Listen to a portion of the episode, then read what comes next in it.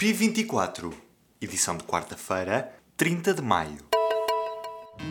Apresentamos a nova gama de veículos híbridos plug-in. Uma tecnologia que veio para mudar o futuro. BMW iPerformance. Em entrevista ao público, António Costa diz que a crise política em Itália prova os custos do atraso na reforma do euro. Esta conversa acontece na semana em que Angela Merkel visita Portugal, já esta quarta e quinta-feira. A propósito desta visita, o Primeiro-Ministro diz que corresponde ao novo relacionamento económico entre os dois países. O INE confirmou que o crescimento do PIB abrandou no primeiro trimestre do ano. A economia cresceu ainda assim 2,1% em termos homólogos. No último trimestre do ano passado, a economia tinha crescido 2,4% em termos homólogos, anunciou o Instituto Nacional de Estatística nesta quarta-feira. O desemprego situa-se em abril no nível mais baixo dos últimos 14 anos. A taxa de desemprego caiu para os 7,5% em março e para os 7,4% em abril. Quem o diz é o INE nesta quarta-feira. Ainda assim, a população empregada diminuiu nestes dois meses, o que se pode explicar com o aumento do número de reformas ou então com a desistência de procurar emprego. É com o slogan Uma Princesa Não Fuma que o Ministério da Saúde quer chegar às mulheres fumadoras, em especial às mais jovens. Em Portugal, a cada 50 minutos, morre uma pessoa por doenças atribuídas ao tabaco, por isso, as autoridades querem reduzir a prevalência dos fumadores dos atuais 20% para 17% até 2020. O anúncio começa a ser exibido esta quarta-feira. A morte medicamente assistida, conhecida vulgarmente por eutanásia, foi chumbada no Parlamento nesta quarta-feira à tarde. A esquerda aponta já à próxima legislatura, mostrando-se confiante da aprovação do diploma mais tarde.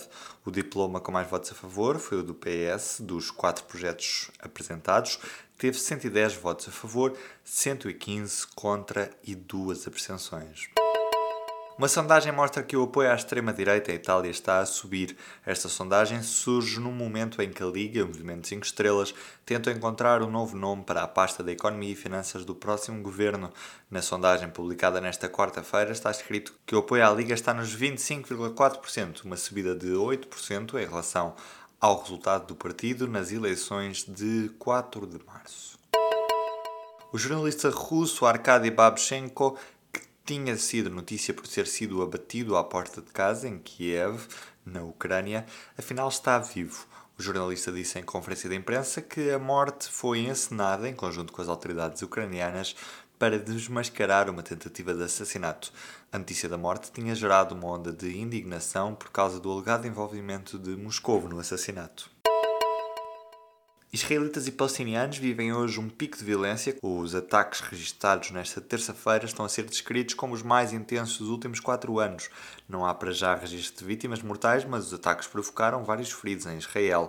O primeiro-ministro do país tinha prometido responder com força aos mais de 30 morteiros e 40 mísseis disparados da faixa de Gaza para o sul de Israel. A Associação da Defesa do Consumidor vai a tribunal exigir indenizações pelo uso indevido de dados do Facebook. O debate sobre a privacidade e o uso indevido de dados potenciou-se com o escândalo Cambridge Analytica. Em Portugal, os números mostram que até 63 mil utilizadores podem ter sido afetados. De especulação em especulação, corre tinta sobre o futuro de Ronaldo nas páginas da imprensa espanhola. Fala-se de uma possível contratação pelos franceses do PSG, que foi acentuada pelo facto da foto de Ronaldo ser a única que não aparece no site do Real Madrid com a nova camisola do clube.